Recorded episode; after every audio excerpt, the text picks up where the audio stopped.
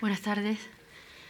Eh, quiero volver a dar las gracias a la Fundación Juan Mar por invitarme y a todos ustedes porque incluso hace más frío que el, que el martes pasado, así que hoy tiene más mérito eh, asistir a una, a una lectura poética, una lectura mm, que, como dije el otro día, pues se basa, mis poemas quieren basarse en una, quieren construir una poética solar, cosa que hoy parece un poco una, una ironía.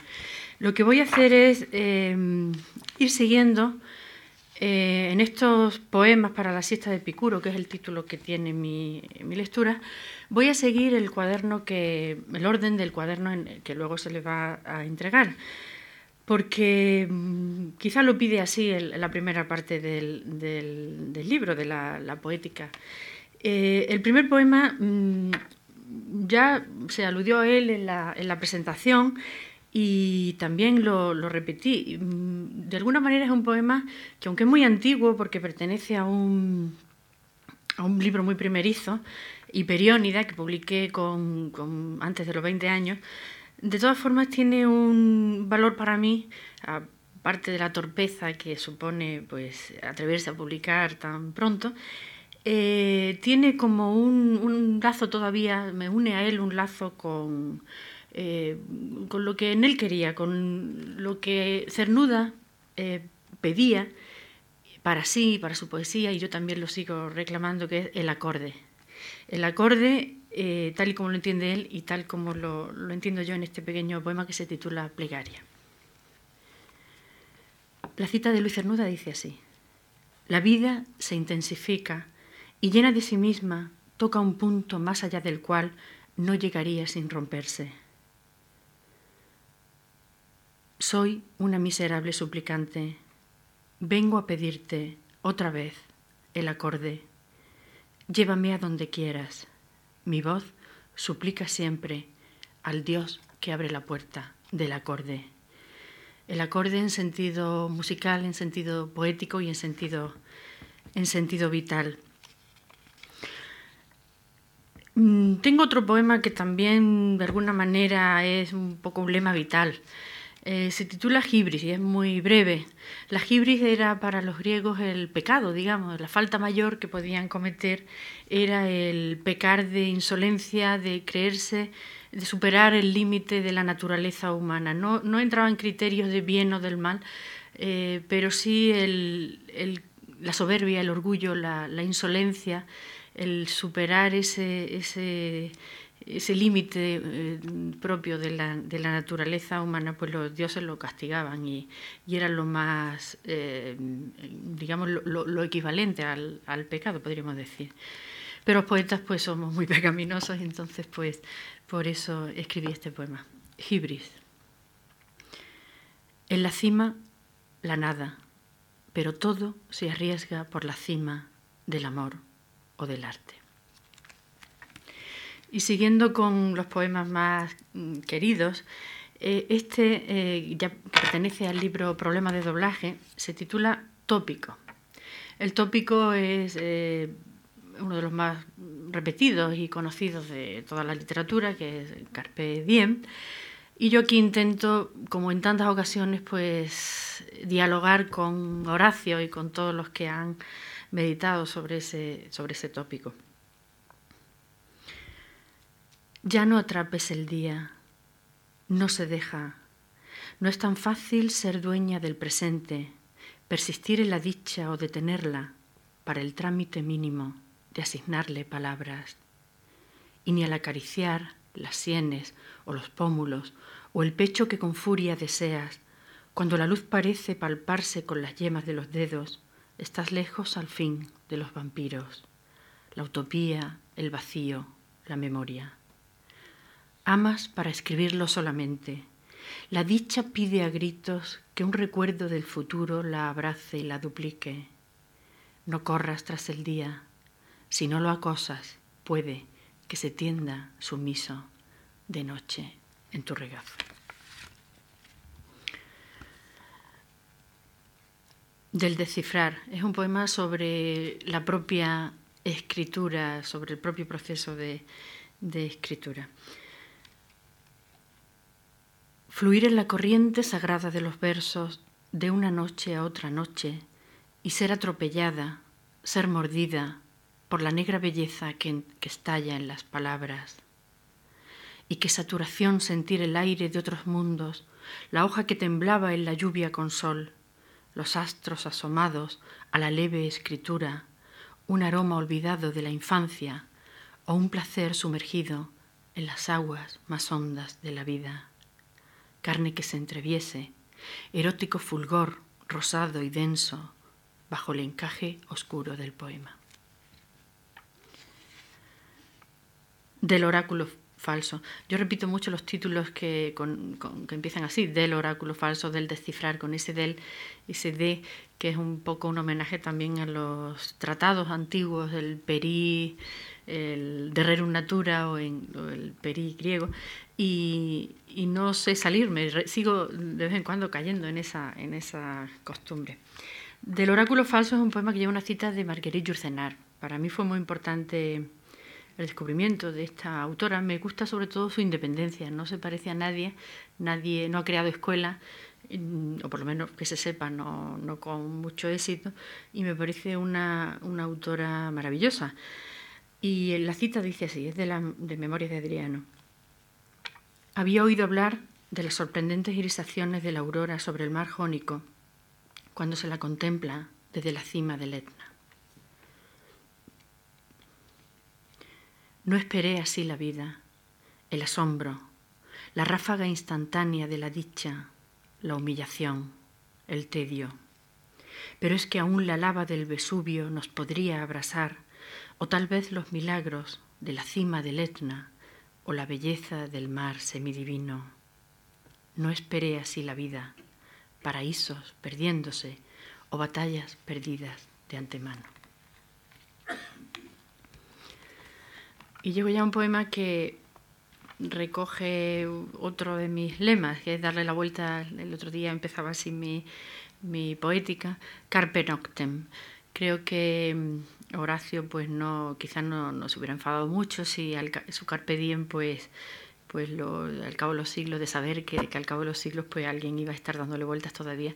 Y creo que, bueno, Carpe Diem, el día también se puede completar con los, con los dones de la noche. Carpe noctem. Carpe noctem, amor. Coge el brusco deseo, ciego como adivino, los racimos del pubis y las constelaciones, el romper y romper de besos con dibujos de olas y espirales. Miles de arterias fluyen mecidas como algas. Carpe mare, seducción de la luz, de los sesos abiertos como tersas actinias, de la espuma en las ingles y las olas y el vello en las orillas salpicado de sed. Desear es llevar el destino del mar dentro del cuerpo. Azul oscuro. En este poema Azul Oscuro va escrito todo junto porque es un homenaje a un epíteto homérico traducido por un muy querido profesor mío de griego, que lo, transcribía así, lo, nunca separó el azul y el oscuro como si fuera un color mm, aparte. Y, bueno, le puse este título al, a este poema que es un poco está en la serie de, del anterior de Carpe, Carpe. No sé si te parece paradoja, pero quizá no mientas si declaro la inmensa inteligencia del deseo, las lentas odiseas por tu cuerpo en el sabio navío de la búsqueda en todos los senderos tan exacto, propicio a saturar con islas encendidas las nostalgias antiguas. Azul oscuro y sabio es el deseo, lira que desde lejos obligase a la danza, a componer un himno de latidos, la sola inteligencia de vivir en deseo perpetuo de naufragio. Y ahora un poema que es madrileño, de alguna manera. Este poema lo escribí en, pues en uno de los momentos de mayor derrota y de mayor sensación de fracaso, por lo menos desde fuera podría pensarse así. Eh, después de estar a punto de aprobar unas oposiciones de, enseñanza y tal, y quedarme con el. En ese. Había 12 plazas, me quedé con. justo en el el puesto siguiente, total, que fue un momento de derrota, pero no sé, de alguna manera este poema creo que fue la vida que resiste y que, quiere mm, romper el, fracaso que parece que se impone desde, desde fuera, la hostilidad exterior. Eh, para preparar esas, para presentarme a esos exámenes, eh, estuve residiendo en la calle Altamirano. Y, la calle Altamirano tenía una noche increíble. Por, las noches eh, aparecía una gente por la calle verdaderamente interesante y, digna de, atención, mucho más que los temas de, oposiciones. Era muy curioso mirar el paisaje. La calle Altamirano. Fue después de San Juan, el sueño de una noche madrileña, tan estival que el aire parecía quebrarse por el placer de ser la fruta seductora. Al fondo de la calle, el saxo, impertinente, removía los grumos del fracaso, la desazón, el nudo en el futuro y el ayer tan inútil como un miembro amputado mas la traición del cuerpo y el desvelo, la ironía del pubis rompiendo su triángulo, las ingles que musitan, carpe nocten y hacen manar el filtro venenoso para los labios lentos que comparten el noble simulacro de la muerte. Carpe nocten, amor, pero los astros eran, antes no lo supimos, fosforescencias sobre los armarios. Y paso ya al poema que, pertenece al libro Carpe Noctem, mi tercer libro, aunque todas las referencias anteriores a, este eh, giro eh, horaciano, Carpe Noctem, estaban ya en el, en el libro anterior. Es que una, yo creo que los poetas somos muy obsesivos y construimos lo poco que tenemos que decir con, con unas pocas obsesiones. Creo que es muy difícil salirnos de, nos es muy difícil salirnos de, nosotros mismos. Fecha de caducidad. Aquí creo que imagino el cuerpo con un código de barras en alguna parte que, que nos dice que caducamos. Y bueno, y contra eso pues va este poema. Con el traje de junio la vida se mostraba casi dócil entre toallas verdes y amarillas y licra luminosa compartiendo fronteras con la piel. Olor a mar templado y la pereza cómplice de olas y bañistas. Era propicio hundirse en esas lentejuelas soleadas del agua o en las selvas pintadas sobre los bañadores, desmenuzar el velo finísimo de sal de unos hombros cercanos y posponer la noche y su aventura. Parecía la vida un puro litoral, pero avanzó una sombra. Al borrar con saliva la sal de la mañana, pude ver la inscripción junto al homóplato. Fruta perecedera, consumir de preferencia ahora. El producto se altera fácilmente, antes que los deseos. No se admiten reclamaciones.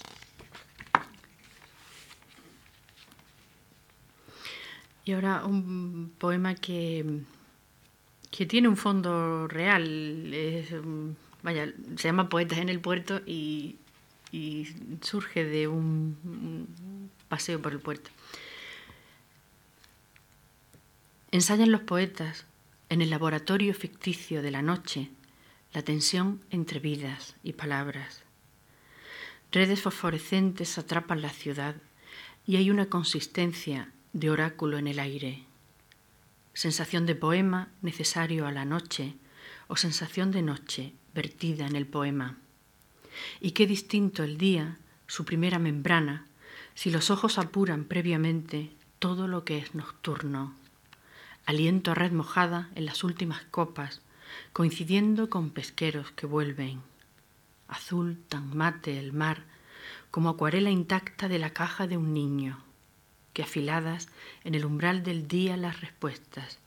Qué fácil no creer en los retornos. Con el primer fulgor amarillento acuden desde el parque las palomas, al trigo derramado de los buques. Hay un vigor de luz por estallarnos.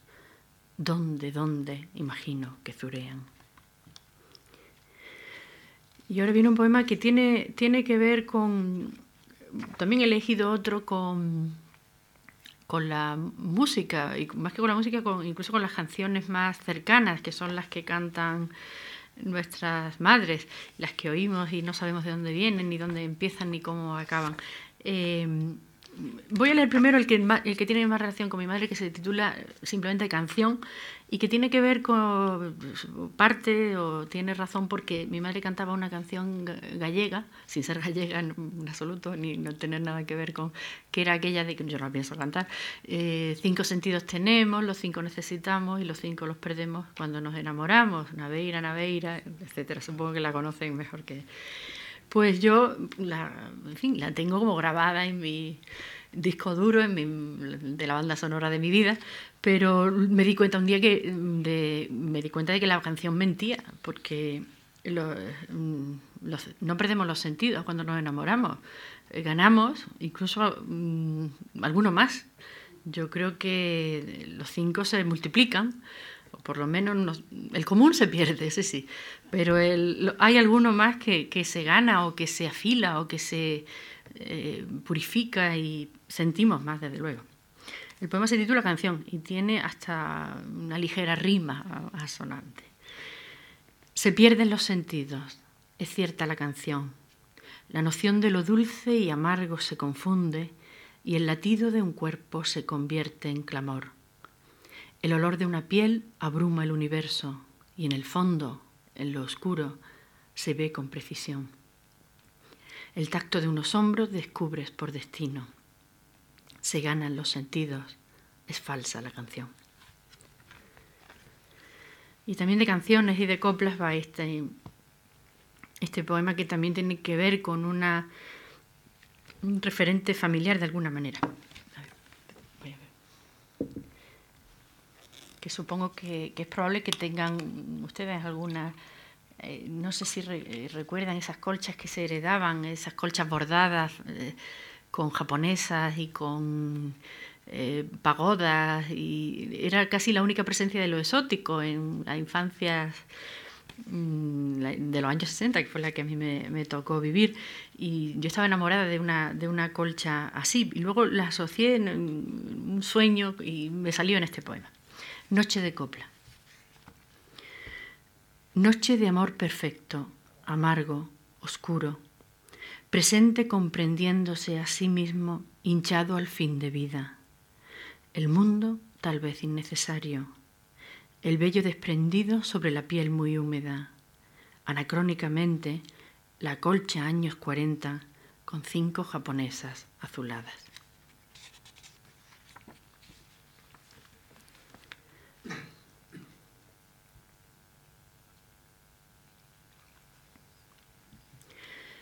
Eh, Menades en la Medina, esta Medina, la, eh, la incursiva, esta Medina es un bar de Málaga que ya cerró, ya no tiene nada que ver con, otras Medinas. Eh, y mm, quería yo en este poema, o quise en su momento, mm, pensar que hay ciertos, ciertas actitudes que no, mm, en fin, que van cambiando en las distintas culturas, pero que no, mueren del todo.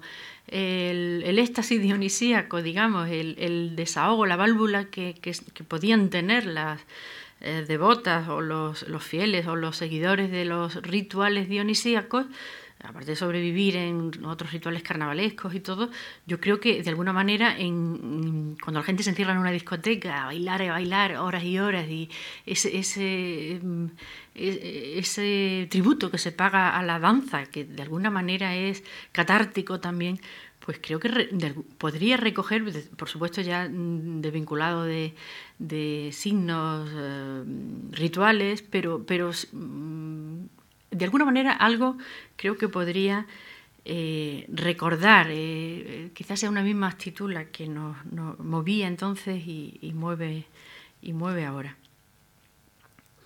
El gusto por la danza. Una banda de falsa piel felina sobre la frente, los ojos subrayados con fervor y con negro, los sonidos cuelgan de mí o estallan en los vasos ¿Acaso perderán su condición errática definitivamente las vacantes? Hay espacios que invitan a ser fuera de sí, pero miles de años separan los lugares favoritos de danza. Sé rasgarme en sonidos y brindarme a mí misma los despojos. Los gestos son primicias para dioses ausentes y la música copula con la música. En la barra, ese otro personaje con mi nombre observa los esquemas cómplices entre el cuerpo y los tirsos de la noche. Y aquí un poema, el siesta de papirólogo, un poema de filóloga, que nace del, del, amor a los diccionarios y a los textos y, al, y a la emoción ante el mínimo fragmento que sobrevive de un poeta antiguo y que, del que sabemos que no vamos a poder leer nunca eh, nada o casi nada más. Mm, en este poema me hablan los, esos restos de esos poemas, esos poetas a través de los restos de sus de sus versos, de sus papiros, siesta de papirólogo. La siesta en las orillas del Iliso. Oigo cómo se eleva lentamente el carro de su alma. Paseo entre los libros espirales en una ciudad ninfa. No volveré a la guerra. He tirado el escudo riendo con Arquíloco. Soy aquella adversaria de la última estrofa y escuché de sus labios la dulce Priamela. En las casualidades de los siglos, al menos sé tu nombre, Anactoria querida. En mi alma hay un trozo de papiro ilegible.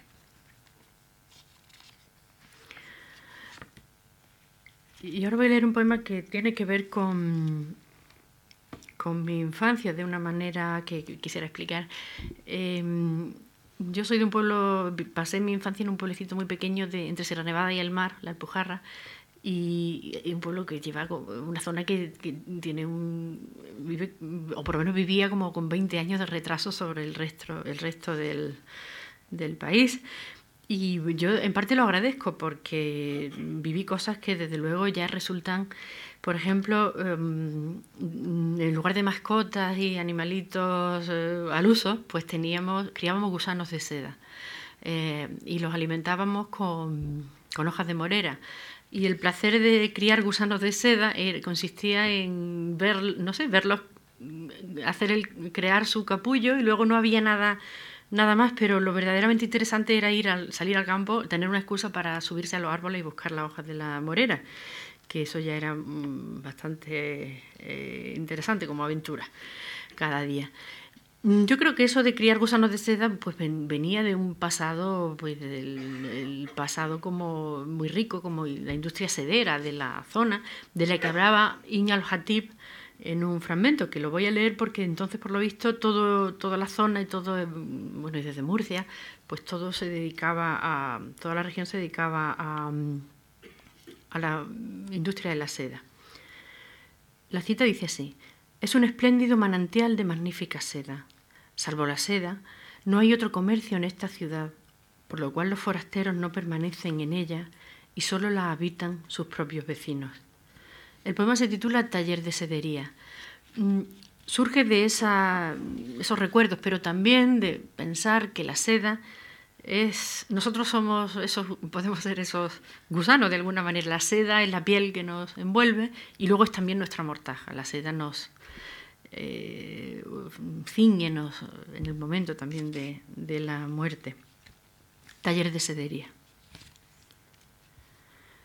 Seda del párpado, seda de la ingle, seda roja del cielo de la boca, seda blanca escondida de la nuca la pieza con pequeños lunares de la espalda, crisálida de seda del ombligo, el ovillo del pubis, la seda que se adentra, el encaje de seda de la asila, la organza de los labios, la piel como sedante, las palabras sedosas, el sedal sin anzuelo de los brazos, piel de fibra tensada, tarea de hilandera del gusano inquilino, el tejedor del gremio de los sastres futuros que destejen la vieja seda rota y desvaída del trapero que rasga y que descose los últimos recortes, los retales, la mortaja de seda apolillada. Este poema lo leí en La Habana, una, cosa curiosa, lo leí en La Habana y no entendían la palabra retales, no, no, no la conocían, eh, igual que otras no suenan de las suyas, no suenan extrañas y desconocidas o, caducadas ya. Eh, la palabra retal no, no, la, no la conocían. Eh, el poema siguiente, La sala de esgrima, tiene una cita de, lleva una cita de Sófocles y todo el poema es reconocer que Sófocles llevaba razón. Eros incombatible en la batalla. Es un poema que también surge de una lectura real. Estaba el Carlos Marzal, que creo que ya ha, intervenido aquí, eh, pues presentaba ese día su libro mm, Los países nocturnos y, mm, en fin, después tomamos unas copas, total, que tiene que ver con esa, con esa noche. La sala de esgrima. Hubo una rara lluvia de polen esa tarde. Lo recogió la prensa.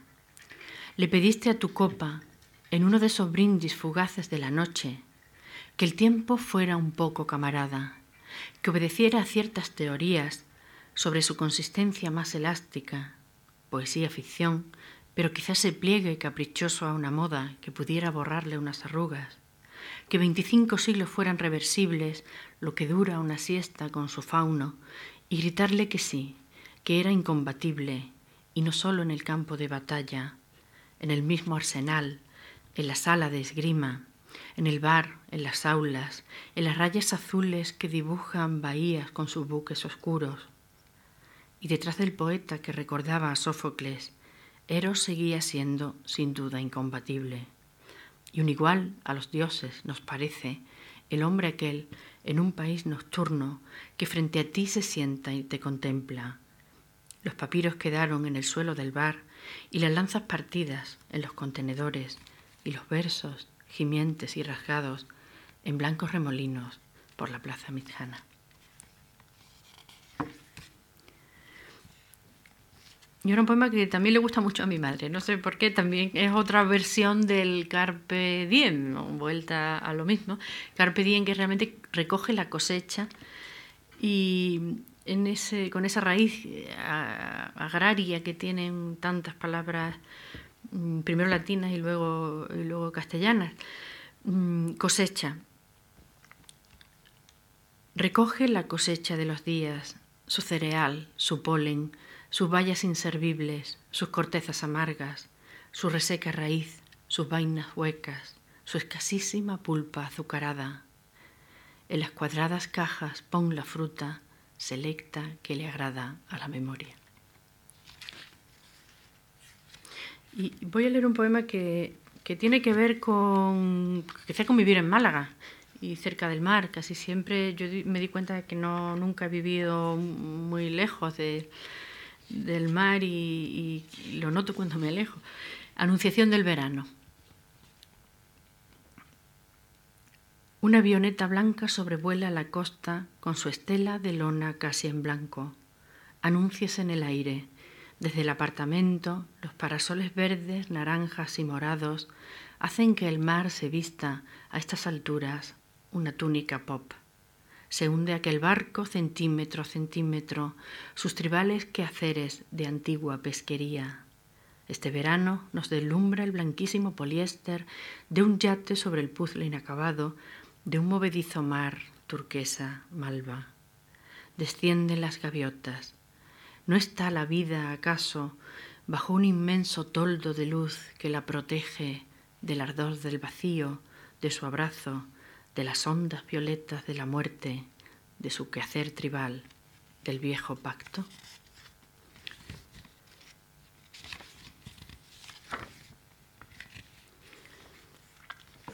Y bueno, este poema em, se titula Epitafio y cerraba el libro Transitoria, al que pertenecen los poemas que, que acabo de leer.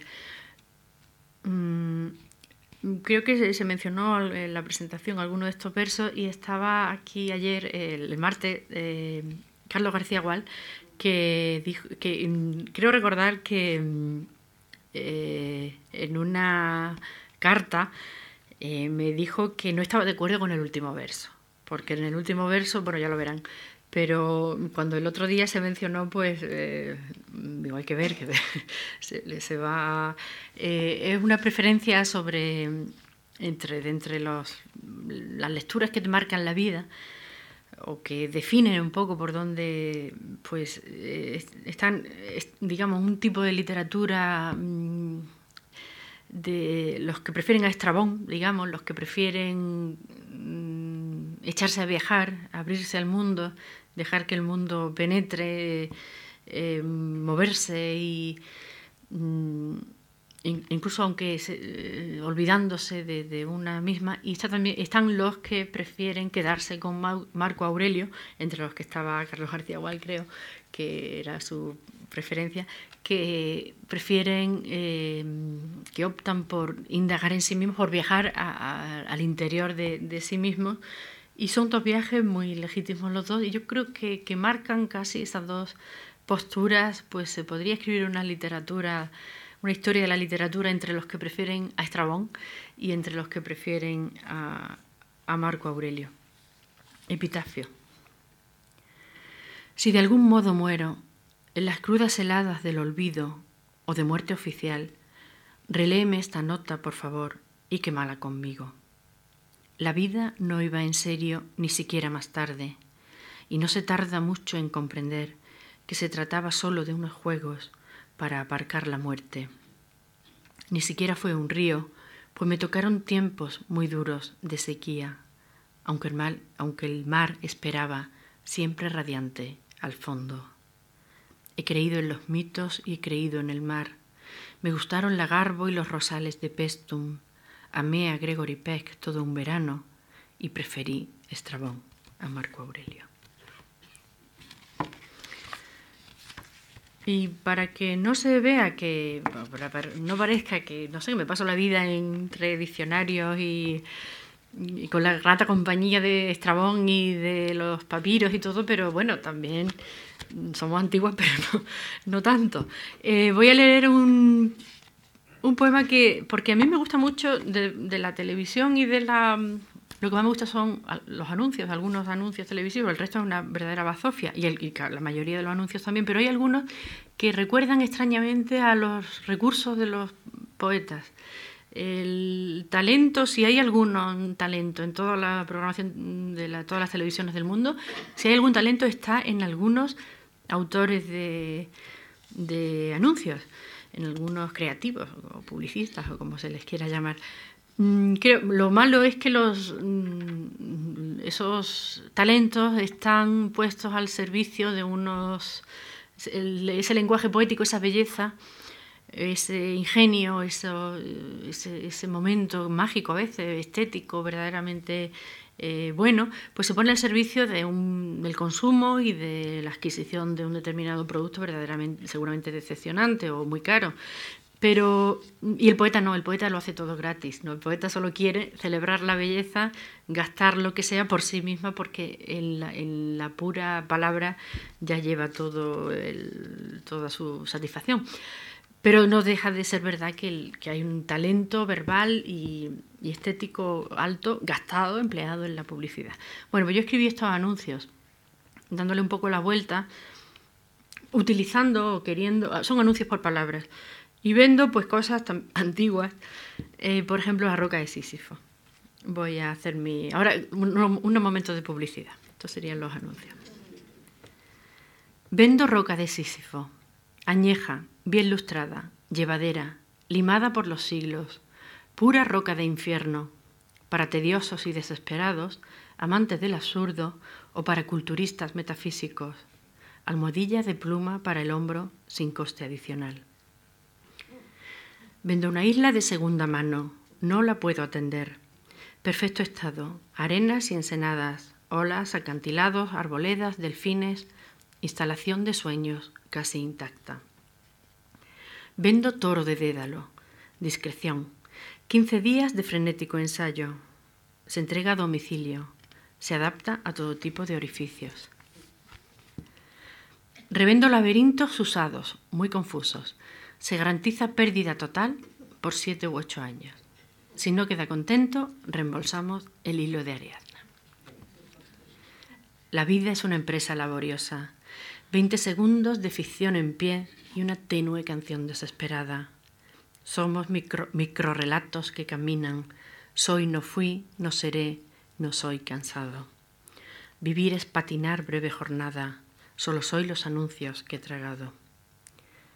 Alquilo alas de Ícaro, adaptables, elásticas, imprescindible curso de suicida, máster de soñador o currículum roto de antemano. Bueno, pues se acaba la publicidad.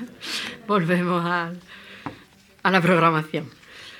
Eh, bueno, ya queda poco. El, poema siguiente también tiene que ver con, algo muy, muy... A mí me fascina Internet porque eh, y yo creo que eh, pienso muchas veces cuando, eh, cuando mm, sin proponértelo acabas entrando en sitios raros y, y, insospechados, en gente que hace cosas curiosas y que, no sé, se puede conocer tan tanto que pienso que Borges, por ejemplo, o Gutenberg, que, ¿cómo podrían haber disfrutado de, de, una navegación por...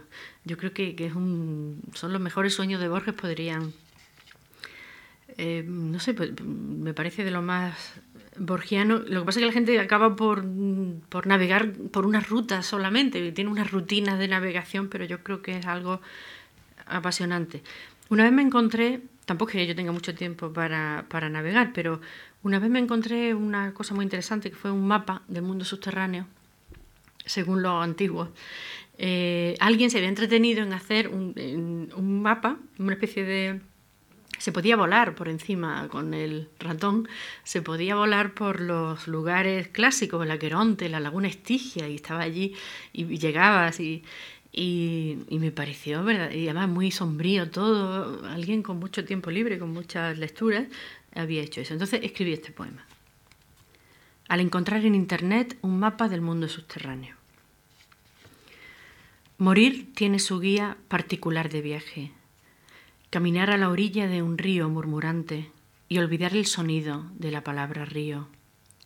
Pisar hierba muy fresca y muy oscura. Estrenar traje negro. Ser solo un traje negro. Vivir la vida fue tantalizar. Poseer tanta fruta que no saciaba nunca. No intentes consolarme de la muerte. Consuélame tal vez de los andamios quebrados de la vida tenuidad de la sombra, deudas con el barquero, no pagaré a Caronte de mi propio bolsillo. Y otro poema, de, ya estos son de mi último libro, Camaradas de Ícaro.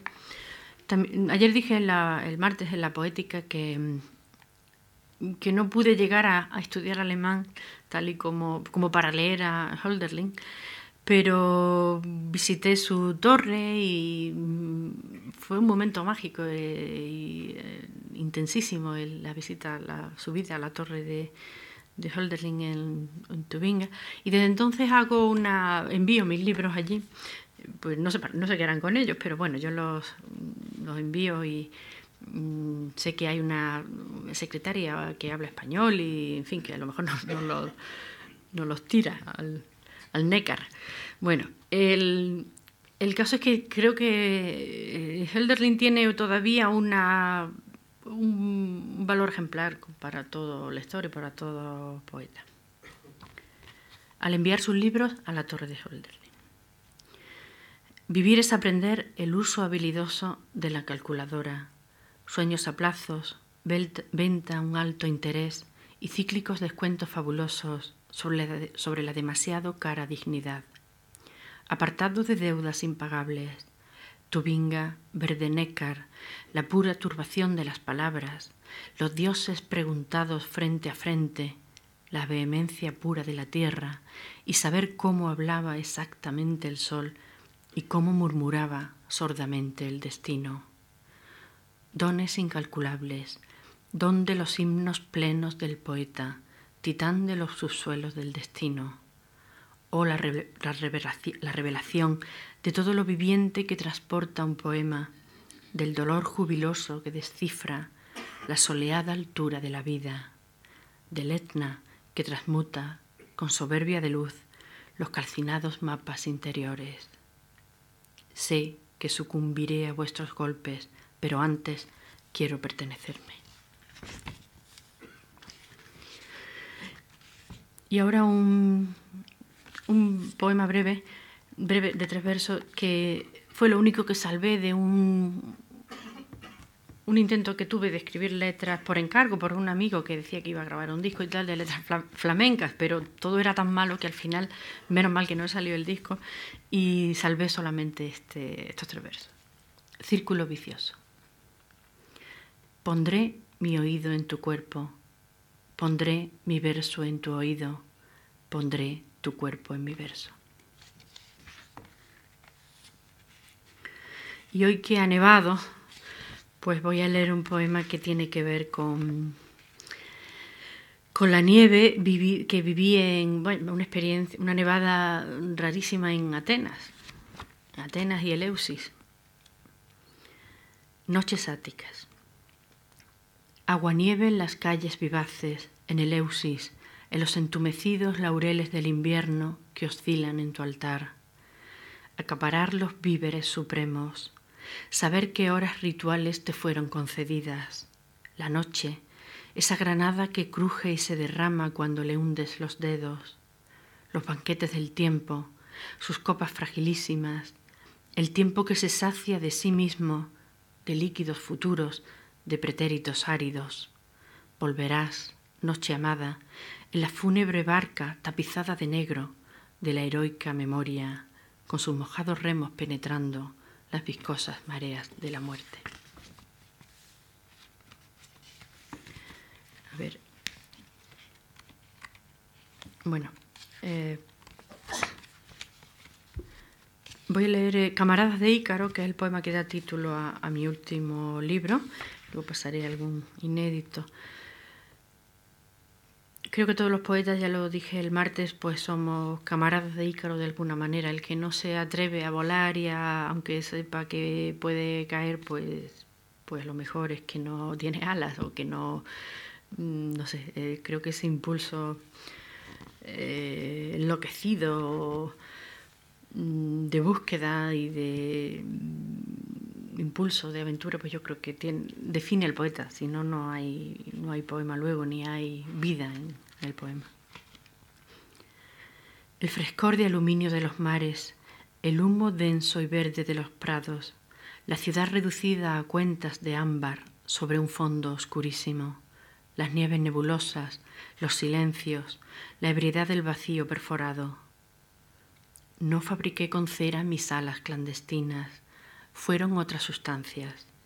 Puse los embriones del tiempo detenido, la minúscula arena de oro que mojaba, las horas placenteras, la avaricia que supo custodiar, el olor de los cuerpos entregados y el jugo de las noches, briznas de los asombros de la infancia, palabras sacudidas por latidos o palabras huyendo de sí mismas con su erosión a solas, esas cosas que archivan los poetas. Pregunté a mis deseos sus rutas favoritas, dejé que prepararan su equipaje, gastar en otra luz, aunque pase la vida vigilante su, factura de abismo, conocer la región en que los laberintos se destejen, donde pueda el deseo firmar un alto el fuego con la muerte.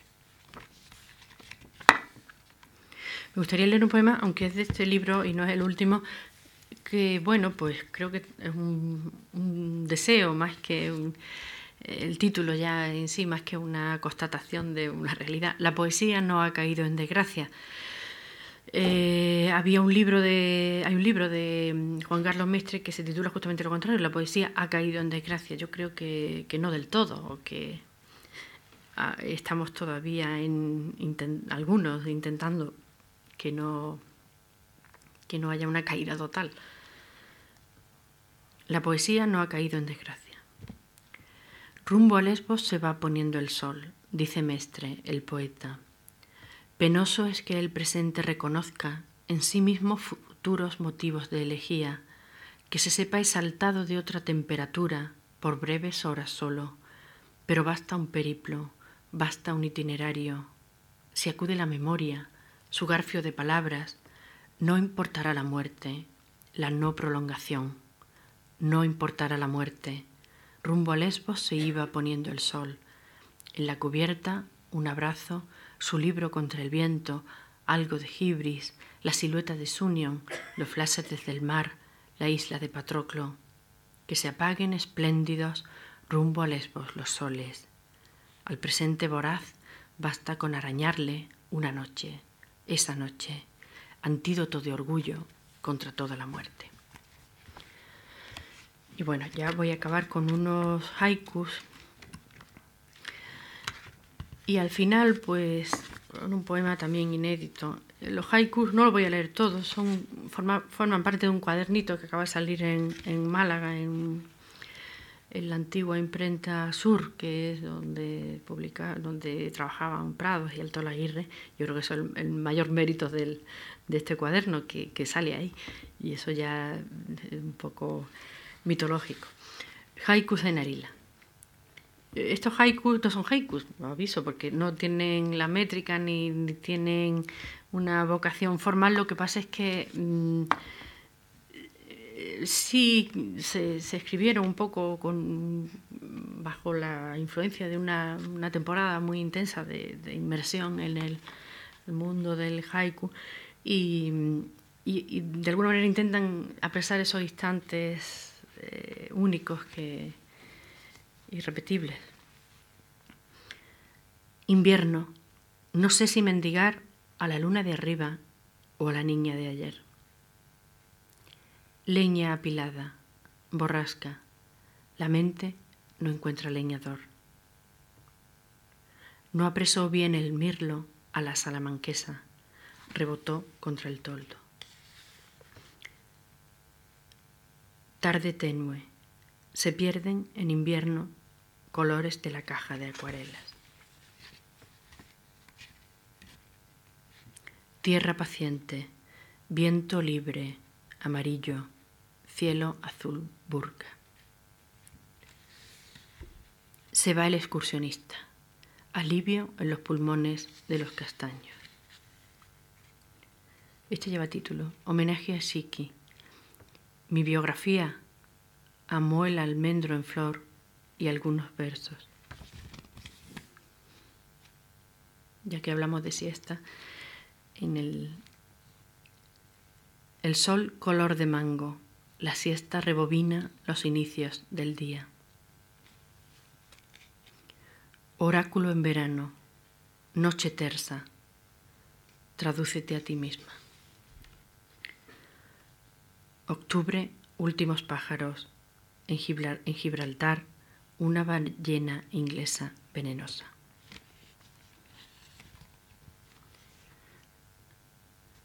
El camino sube, la acequia baja, el álamo susurra un comentario. Y para terminar, un poema que se titula Oda a la lentitud. Es, inédito y, y, bueno, es un homenaje también al, al carro alado de Platón, que, bueno, yo imagino que los caballos, que conozco a esos caballos y que mm, me obedecen y esas cosas. Oda a la lentitud. De noche me transportan los caballos alados de Platón. No se ve la anunciada llanura felicísima. Solo encuentro montañas escarpadas. Mis caballos hicieron las paces, son amantes. Rozan, voluptuosos, sus brillantes pelajes blanco y negro, y la auriga, o ayer, paladea el tío vivo de las horas y entona una canción con placer temerario. La memoria rescata su botín arbitrario de belleza. No tienen nunca prisa los caballos amantes. Lentitud, fleco de oro que entorpeces con sol las horas duras, déjame estar en ti. Que no me arrastre el tiempo con dedos de culebra. Quiero tu aceite puro, tus lentes misteriosas, la seda de tus riendas. Solo un tiempo sin bridas, solo eso. Muchas gracias.